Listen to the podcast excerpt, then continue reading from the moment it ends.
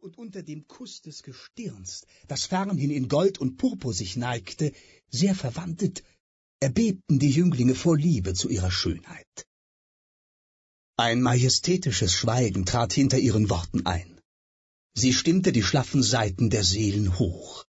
Lucius, der am irdischen Abbild irgendeines Unsterblichen lehnte, genoss eine tiefe und köstliche Wehmut. Die Sonne sank an diesem Tag in einem großen Mahl von Purpur und Blut, wie ein Sieger und wie ein Märtyrer. Sie war ins Meer untergetaucht, das ganz blau herleuchtete, aber mit ihrem Widerschein setzte sie noch die Himmel in Brand. Und Athene sah auf die Gärten, die brach lagen, und auf die zerstörten Laboratorien, und Bitteres und Ahnung zog in ihr Herz.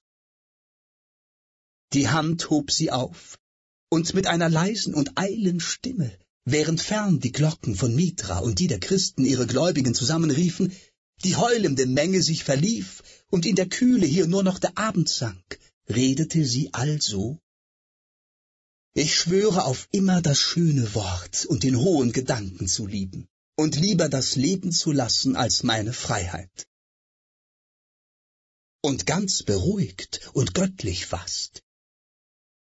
Schwört alle, ihr Brüder.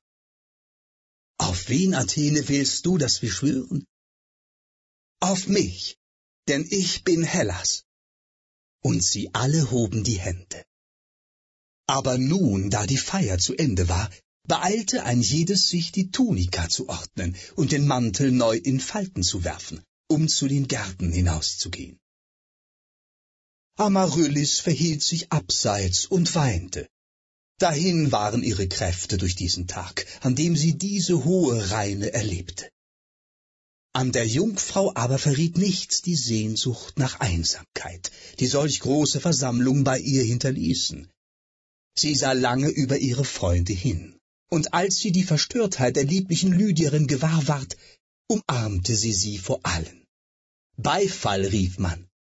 Und die artistischen Söhne Griechenlands verglichen die göttliche Jungfrau in der Umklammerung der schmiegsamen Orientalin mit jenen Säulen auf Paros, um die sich die rauchschweren Weinranken schlingen.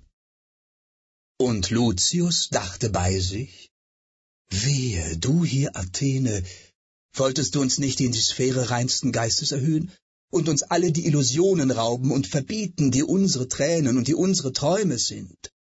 Und sorgst du nicht, Athene, fürchtest du nicht, dass jener Einfältige uns noch viel mehr an sich reißt? Er, der die Werte unseres Weisen zutiefst zum Volk herabtrug und der in seinem